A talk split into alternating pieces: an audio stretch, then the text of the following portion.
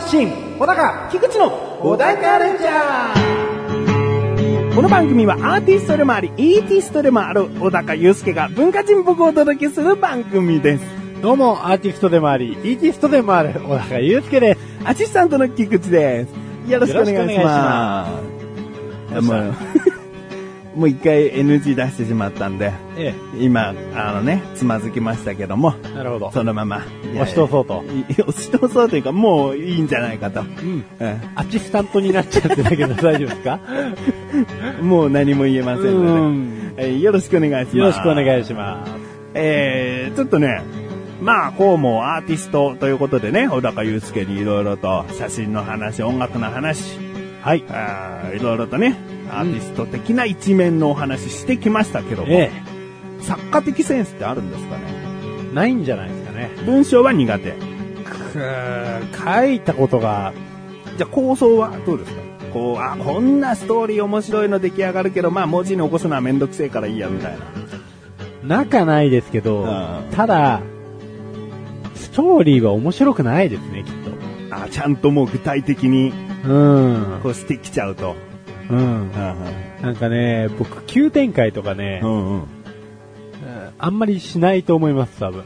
あなんかもうすごく淡々とした、うんうんうん。ああただ、どっちかっていうと描写にこだわるかもしれないです。うんうんうん。あ、カメラの方。いや、カカメラワークとか。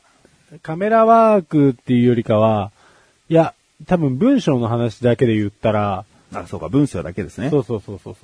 文章だけの話で言ったら、なんかもう、その、例えば電車が発信しましたっていうのと、うん。あのー電車がガタゴト音を鳴らしながら、まあ、発信しましたっていうのじゃ、またちょっとこう、その、発信した仕方とか、うんうんうん電車の雰囲気とかが、伝わり方が違うじゃないですか。うん。うん。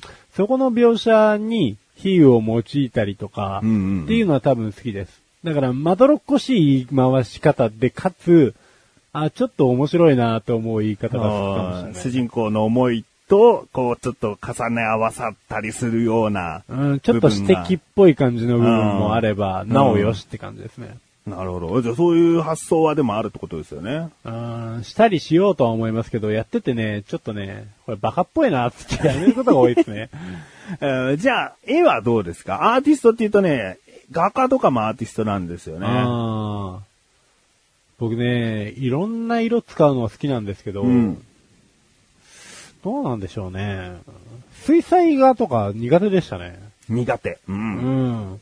デッサンだけ好きでした。うんうんうん。だから小学生の時、もうスケッチブックと、うんあと絵の具の箱を買ったんですよ。うん。うん。で、なんだっけな、誰に影響を受けたわけでもないと思うんですけど、仲の良かった友達、全然絵に興味ねえのに、うん。無理やり近くの神社連れてって、よし、この鳥居を描こうとか言って。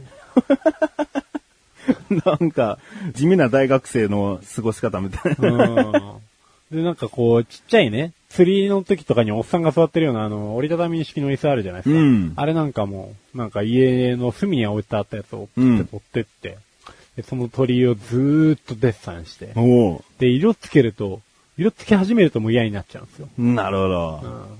あの、絵の具のコントロールが下手くそだったんでしょうね。ほうほうほううんおでもそんな誰しもが捨てる遊びじゃないですからね興味は相当あったってことですね。そうでしょうね。めっちゃやってましたね。うんうんうん。なんかで賞取りましたわ、そういえば。絵で？うん、絵で。なんかどっかに載せられてましたわ。なんだこれえ、小学生でですか？小学生で。あじゃあ、朝礼とかで呼び出されるあれじゃないですか？うん、呼び出されましたわ。おすごい。うんなんだったんでしょうね。確かね、水墨画じゃないんですけど、うん。なんか割り箸かなんかを先っぽ尖らせて、木にして、うんで、それに墨つけて描くみたいな授業があったんですよ。あじゃあ、一見水墨画っぽい墨だけの絵。はい、はんはんはんでそれとなんかめっちゃくちゃ魚描きまくったんですね。うんうんううん。ん。で、なんかめっちゃ褒められて、あーっつって、で、なんかそしたらなんか賞とか、あんちゃらとか、あーはあーあ。じゃあ、本当に幅広いですね。うん、でもあれは苦手だと思います。あの、彫刻？彫刻？うんうん。ん。彫刻とか版が苦手ですね。おー彫刻刀の扱いはそんなに好きじゃなかった。彫刻と刺さりましたしね。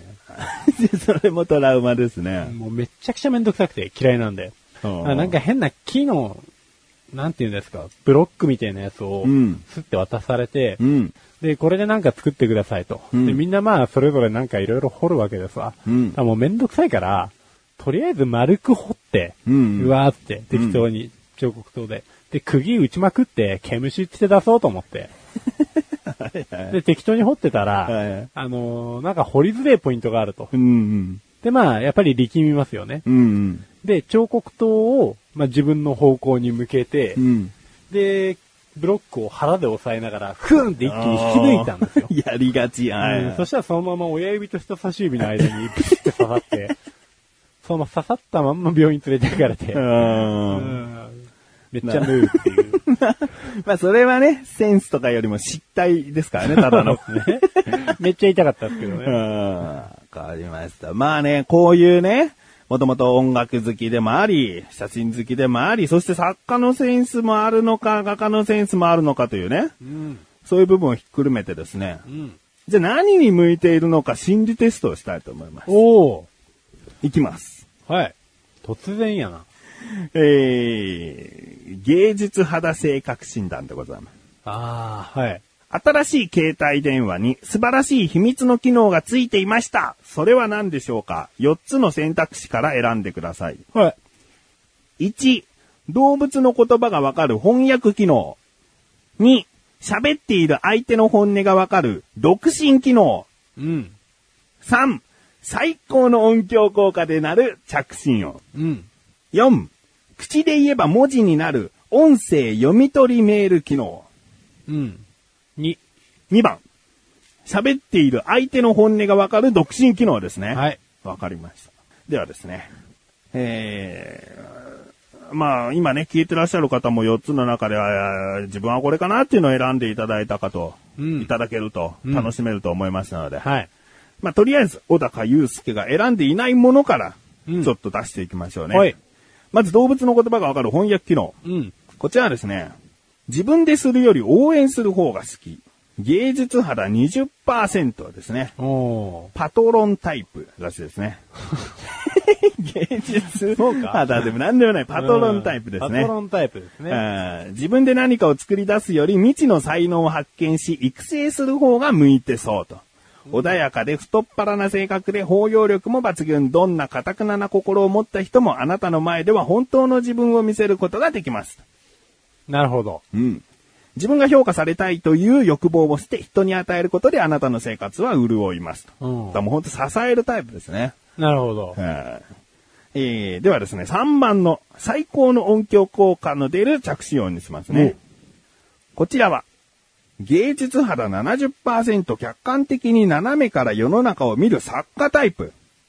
自分の周囲で起こっていることも他人事として遠くから見物する作家タイプ。トラブルが大好きで、しかも横からじっと観察して楽しむ人です。うん。えー人と深く関わるのが嫌いなのに一人ぼっちにされるのは大嫌いという複雑な性格なので協力を求められるとしぶしぶ手を貸します。なるほどね。は複雑ですね。い ちょっととっつきにくい感じがしますけども。まあこういう人がね、芸術肌70%というように、うんちょっとこういう、そういうセンスが光る人なのかもしれない。うんまあ、ただ変わり者とはい。その代償に。はいああ、なるほどね。まあ、トラブル大好きで横から観察して楽しむ人ってあたりは、もしかしたら小高祐介に当てはまるような気もするんですけどね。トラブルがね、大好きなわけじゃないんですけどね。うん人が苦しんでる姿を横から見るのは好きですね。そう同じようなもんだな。トラブルってどっちかが苦しんでるだろ、絶対。うんまあまあまあ。まあまあまあね。えーではですね、えー選ばれなかった4番目。口で言えば文字になる音声読み取り機能ですね。うん。こちらは芸術肌40%の夢見がちなタイプ。ぼーっと空想するのが大好きで発想がかなりユニークで独創的、人並み外れた面白さがあるのにそれを形にして誰かに発表するような熱意や気力を持ち合わせていないのが残念。なるほど。うん。ご出所様。ただその空想を文字にしたり絵にしたりしてくれるパートナーが見つかれば話は別。びっくりするほどの成功がつかめるかもと。おなるほどですね。はいじゃあ、ご愁傷様ではないということですね。まあ、パートナー次第というかね、うんどっか会社に入って支えてくれたりとかでもいいのかなと。うんなるほどね。はいえーではですね、小高祐介の選んだ、お喋っている相手の本音がわかる独身機能。おこれを選んだタイプは芸術なんだ大爆発の100%。人の心を色と形で表現する画家タイプ。お自分をいろんな方法で表現していく姿は、色をたくさん使って描く画家のよう、人と同じが大嫌いで何をやるにも工夫やオリジナリティをプラスします。団体行動ではどうしても浮いてしまうので孤立することが多いかもしれません。あまり人に理解してもらおうと思わず自分は自分の道を行くと開き直った方が断然楽になるはずです。あなたの良さが分かってくれる人は必ず現れます。自信を持って。はあ。はあ。なるほどね。そんなに浮いてないですけどね。うん。そんなに協調性ない感じじゃないよ。仕事的にもね、人と接していかないとやっていけないですしね。うん、そうなんですよ。さっきの芸術肌70%もね、変わり者でっていう感じだったんでね。うんそれが100%いくとね、もっと浮いちゃうってことですからね。そうですね。もうちょっと下ってことですかね。うん。うん。80%ぐらいじゃないですか？そうですね。うん。80%は選択肢なかったんでね。うん。あー小高祐介が新しい機能を考えて5項目目につ付け足したらいいと思いますね。そうですね。何ですかね、新しい携帯機能は。うん。爆発するでいいんじゃないですかね。ボタン。ボタンを押すとパこれを選んだ人は芸術肌80%と。ーン !80%。そうかな。クソ野郎も選びそうだけど、そんなの。はいということでね、まあ今回、小高祐介は何に向いてるか心理テストで言うとかかということになってしまいましたが、はい一番ね、やっていないものになってしまいましたからね。なんならね。うんうんまあ人それぞれで当たっていた人は、この心理テストを信じて、当たらなかった人は信じない。それで結構でございます。はい。はい。ということで、ここで一旦 CM です。毎日 .mp スリーこんにちは、ムンドです。こんにちはムンジですあと何年か勉強ニュースドンのコーナーです。メールいただいてます。はいもうこれは完璧だったらなんかできおそう願いします。いや、私が書いた。アメリカンジョークのコーナーです。はいコーナーですとりあえず笑ってください。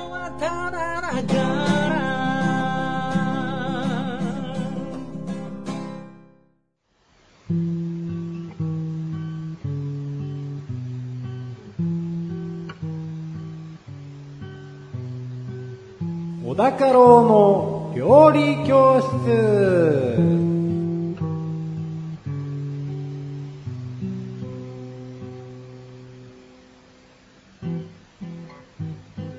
このコーナーは料理研究家の小高郎先生に食についてあれこれご指導していただくコーナーです。ちなみに番組内で料理は一切いたしません。先生、よろしくお願いします。よろしくお願いします。それでは早速今回の料理即題テーマお願いします。アセロラ。アセロラ。ね、果物なのかな？アセロラ。そういうことですね。はいまあ一応果物。うん。つうね、ジャンルに属するらしいですけどねう。ん。まあ、びっくりですよ、アセロラには。おう。うん。あの、日本でも生産されてるんですよね。アセロラね。もう完全に輸入で頼ってると思ってたらですね。うんうん。えっ、と、ある県だけが栽培をしていると。なるほどもう栽。培率100%ですよ、日本においては。なるほど。さあ、何県でしょうか？問題にしましたうね。ん。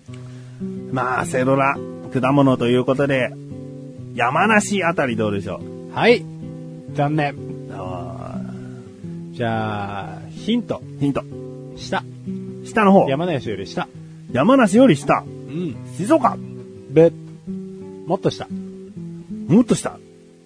愛知。べ、もっと下。三重。べ、もっと下。もっと下というより西ですね。うん、西っていうかでも、結果的に下。下。結果的に下。うん。南西。愛媛。べ、そういうことですよね、下って。そうですね。もっとでもこう、グーンって、もう日本地図があったらグーンって下の方。沖縄。沖縄。沖縄ね。うーん。そうなんですよ。もう出荷量的には64トンすんげえ量のアセロラですわう。ん。うん、糸満市とかね、その辺で作りまくってるらしいですよ。おあとは、まあ、海外で言ったらやっぱりね、カリブ海とか、うん。西インド諸島なんかではやっぱり食われてたと。うんうんでやで、このアセロラっつったらですよ。まあ我々がまず最初に日本でアセロラって思い浮かぶものっつったらやっぱりアセロラドリンク。そうですね。うん。初めて知ったきっかけももう、ドリンクからだと思うんですけどね。なんならね、ビタミン C が尋常じゃねえと。うんうんうん。みたいな形で、しかもあのビビッドな赤色ね。うんうん。これ飲んで OK なのみたいな。うん。っていうのがまあ印象としてあるんですけど、それ以外にもジャムやゼリー。にも用いられるようになりましてう。ん。で、なんと、熱したら食べられるらしいです。おう。うん。熱したら？うん。もう一応熟した果実に関しては生で食べられると。うんうん。で、ただ皮が薄いので、まあ、2、3日しか持たないらしいんですよ。おう。なんで熱して食べたりとかして、早めに食いましょうと。おう。うん。だからもうジュースとか、ジャムとか加工していかないと、もう即刻加工しないと、ダメになりますよと。しかも加工してるやつは熟してないらしいですよ。なるほど。うん。そうじゃあレッスン1いきます。はい。レッスン 1! アセロラは熟してしまうと2、3日しか持たないので加工品が多いんだよ。そして加工品は熟してないものを使っているんだよ。ですね。そういうことですね。うん。まあ、そんなに食う機会ないけどね。うん。でちょっとそのまま熟したの食べてみたいですけどね。まあそうですね。一応ちょっと興味はねないんで。すかね。いや、酸っぱいでしょうよ。ビタミン C がだってあんだけ入ってるんだったらもう酸っぱいでしょうよと。でやで、おもう、そんだけビタミン C が入ってるってことはもう、あれだ。体への恩恵は尋常じゃないと。うん。風邪予防、うん。美肌効果、うん。癌予防、うん。貧血予防、うん。高血圧予防、動脈硬化予防、えー脳梗塞、心筋梗塞予防とですね、もう予防しまくりですよ。治しはしないけどね。ああうんでもこれ食って病気になったらもう裏切られた気分になりますね。まあそうですね。うんだからまあ参考程度に聞いてください。あ ね。えーレッスン2いきます。はい。レッスン 2! アセロラは、あらゆる病気などから守る予防の食べ物だよですね。うん。うん。そういうことですね。意外にね、うんアセロラドリンクっていつ頃出ましたっけね？あれね、自分らが小学生ぐらいの時ですよう。ん。二十数年前からありますよ。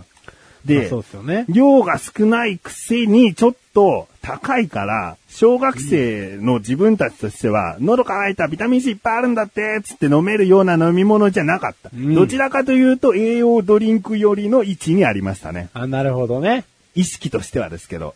それがいつ頃からか、そうもう他のペットボトルと並ぶような価格になって、500でね、普通の値段で売るようになりましたね。で、たまにね、酸っぱくてブッてむせちゃってね、ワイシャツにかかって、あー最悪だっつってね。まあ、こんな気持ちになることもあるとうん。いうことですね。で、ちなみに種類がですね、粒が大きくてみずみずしい、うんフロリダスイート。あとは甘酸っぱい、甘酸っぱい、マノアスイート、おう。ルビートロピカルなどの品種があると。なるほど。実はですね、まあ、ただ酸っぱいだけじゃないと、うん。まあ、酸っぱさにも甘みにもうん種類があって、うん。うん、うまいまずいもきっとあるんでしょうなと。そうですね。うんもう食えたもんじゃないっていうアスアセロラもあるんですよね。そういうことですよ。これはもうぜひ沖縄へね、うん。糸満市へ行って食い散らかせばいいおと。うん。そこじゃないですけど、レッスン3いきます。はい。レッスン 3!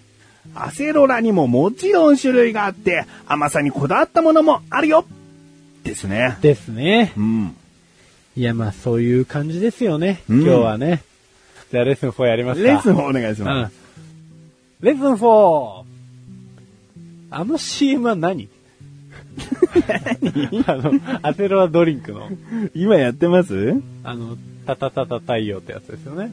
ああ、踊ってるやつですか、うん三浦靖子さんと、中里依紗と。中里依紗さんと、複数の女性が。ねうんあもう最近ね、CM に関してはね、そういうの多いですよね。うんうん。あのー、夢中だとかさ、うん消臭力とかさ、うん。うん。もう本当中身関係ないじゃんみたいな。まあ、まあ確かにそういう、うーんなん、なんでしょうね。虫退治商品っていうのは独特なの多いですけどね。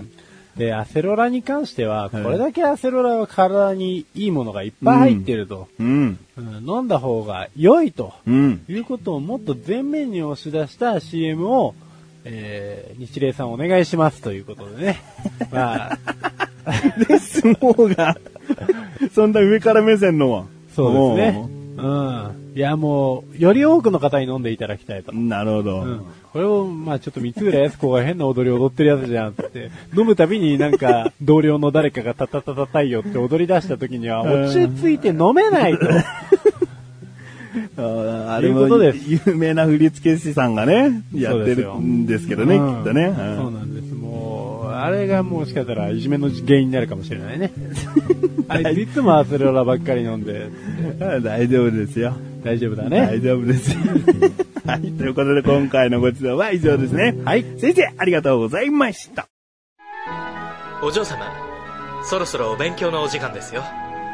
何を聞いてらっしゃるんですか？ラジオを聞いているのよラジオですか？ちなみに今私が聞いているのは仲のいい男女2人がまったりと喋ったり罰ゲームをさせたりするポッドキャスト配信番組よ。どんなタイトルですか？知ってよ俺と私。配信は最低週1回よ。なるほど。いい？これからお前もちゃんと聞きなさい。お高ましレビュー。このコーナーは小高祐介があらゆるジャンルの中から一押しな一品を選びレビューをかましていくコーナーです。それでは今回のジャンルをお願いします。映画、映画。では作品名お願いします。東京タワー、おかんと僕と時々おとん。はい。聞いたことありますよ。まあね。うんそうやな。まず、本からでしたっけ？まず本からですかね。えうん。漫画なんかもありますよね。漫画もありますか。うん。あ2007年のですね、うん。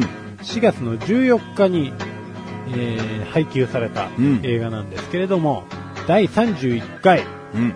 日本アカデミー賞最優秀作品受賞作品ですね。おー。もう、もうすげえですわ。2007年のトップの映画ですね。そうですね。僕はですね、この映画はですね、なんとなく見ようかなと思ったのがですね、うん。脚本がうん。松尾鈴木さんだったんですね。おー。松尾鈴木さんご存知の方ちょっとだけ知ってます。そうです。あの、松尾鈴木さんですね。あの、工藤官九郎とかね、はい。えっ、と、安倍貞夫とかがもともと所属してた大人計画っていう、うんところの座長さんですね。うん。まあ、兼演出家、脚本なんかも、あとはエッセイとか死ぬほど出してるんですけど、結構この人がすごい好きで、うん。うん結構本も持ってる方だとは思うんですけれども、まあ、独特の文体と、すんげえ毒を吐くんですよ。うん尋常じゃない。うん。うんただ、どっか可愛い。もう、どうにもならない毒ですよね。毒ならもっと毒々しくしてくれみたいな。うん。で松尾鈴木さん自体のビジュアルとしてはもう、本当いい具合にハゲ散らかしててですね、まあ、ある程度毒を発散してるような感じではあるんですけれども、うんまあ、なんかこう、ファンシーな。感じがする。うん。で、この作品もですね、そんな印象が随所に、ポロポロポロポロとあるんですけれども、うん。えーと原文は、これちなみにリリー・フランキーさんですね。そうですね。はい。でまあ、リリー・フランキーさんの実話をもとに書かれた作品なんですけれども、うん。まあ、あらすじとしては基本主人公の小田切城が、えー田舎の、えー炭鉱の生まれとかかな。おー。うん。もう廃村になりそうなところの生まれで、うん。で、お母ちゃんの支援とかをもとに、えー高校、大学へと進んでいくと。うん。ただ、基本自堕落なんで、おー。うん。まあ、もう町金に金借りちゃーってダラダラダラダラやってると。うん。うん。で、どんどんどんどんこう生活が逼迫してきて、で、ついに追い詰められるところまで追い詰めて、よしと。ちょっとやり直そうと。うん。で一応美大生だったんで、うん。えっ、と、イラストレーターとかの仕事何でもかんでも、もう、とん、来る内容の仕事はもうすべて拒まずやってるもう。と。ラジオ DJ とかもやったし、うん。イラストレーターの仕事もやったし、文章を書くこともなかったのに書いたりとかして、リリー・フランキーさんの、あれですもんね、経歴ですもんね。そうなんですよでもうどうにかこうにかそれで生活が成り立つようになってきて、うん。で、えー体の悪い田舎のお母さんを東京に呼んだと。うん。だからもうずーっと炭鉱の生まれだった。あー炭鉱で育って炭鉱で生まれてっていうお母さんだから、うんまあ東京がちょっと水が合わないような感じもすると。ただそれでも、まあ周囲と仲良くやるっていうですね、キキキリンさんのこの演技がすごいいいんですけれども、うん。だんだんこう、周りの知り合いとかもいるにはいるけれども、一人寂しくですね、病気に追い詰められていって、あー結局、こんなところで殺してしまったんではないかみたいな感じになったりとかもしたりするんですが、うん。まあ、ここから先は見ろと。なるほど。うん。泣けるんですかね。これはね、泣けますね。本当にいい映画です。いい映画ですし、あとさっき言った松尾鈴木の毒がちょこちょこ端々に出てきてて、うん例えばその塾の講師のアルバイトをしてる時とかうん。うに、ん。あの、電話がかかってくるんですよ、町金の人から。うん。で、いつ返してくれるのみたいな電話なんですけど、それを事務員の方が受けて、うん。で、授業中の小田切城に、あの、すいません、つって、うん。お電話なんですけど、つって、あ、今、ちょっと、えーと、でも急みたいなんですよ、金融会社の方で。うん。いや、あの、断ってください。うん、いや、でもちょっとしつこくて、みたいな。いや、大丈夫です。自信持ってください、みたいな感じの、こう、すごい切羽詰まってるんだけど、もう適当にこうあしらっちゃう感じの、あしらい方も最終的に自信持ってくださいってもうわけわかんないじゃないですか。いや、自信持ってくださいって言われてもみたいな。お前が断れよみたいな。うん。あの辺とかすごい松尾鈴木の独特な感じが出てると。まあ、見なさいと。とりあえず。うん。わかりました。ということで、今回の星の数、はい最大が5つ星でございますが、いくつですか？5つ ?5 つ、ね、泣ける映画としては最高だということですよね。泣ける映画、まあ別にそんな泣かなくてもいいですけど、泣け、泣きたい人は泣けばいい。うん。そりゃそうでしょうね。うん。その泣かせようって感じではないです。うんでも、今までレビューした中でそういう感動作品的なのは比較的少なかったと思うんですよ。うん。まあ感動しちゃうんじゃないかなとは思いますけど、うん。まあ自分の母親がもう鬼のように嫌いな人でなければいいんじゃないかなと。俺のように嫌いな人が見たら、へっ？て感じの、なるんですかね。うん。こんな親子愛はな、みたいな。まあそいつ次第ですよね。なんやかんやね。わかりました。まあ、5つ星ですからね。はい。ぜひ見てみてください。はい。ということで、今回は映画というジャンルの中から、東京タワー、おかんと僕と、時々おとんという作品をレビューしました。以上、小高町レビューでした。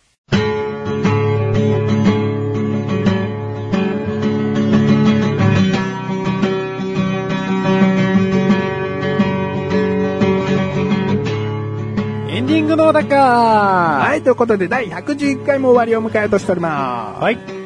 もう暑いですね。あて、ね これはいけない。い暑いですね。6月中旬なんでね。やーもう、いいですね。夏ははいもう終わった。もう終わる。もう終わろ 秋が好きですからね、うんお互いね。う。もうやめよう。夏はやめよもう来月9月とかだったらいいのにって感じですねう。。そうですね。まあもう9月も暑いですけどやもう9月もいいですね。10 10月ですね。うんじゃあもうなんとかね、この7月、8月、9月をそう。乗り切って。乗り切ってやっていきましょそうですねう。。そうすればもう今年も終わりですね、みたいな話になりますからね。そうですね。うん年のせいですよ。ねうん。えじゃあ今ね、ピークを迎えてきてるということで、そうですね。頑張っていきたいなと。思ったらもう今の段階からピーク迎えてたら僕8月の中頃に死体で発見されます。うんまあでもこれも、それも何年もやってきてるんで、きっと乗り越えられるんじゃないかなと。かしこまりました。えー ということで、小田カルチャー2週に一度の水曜日更新です。それではまた次回をお楽しみに。さようだかさようだか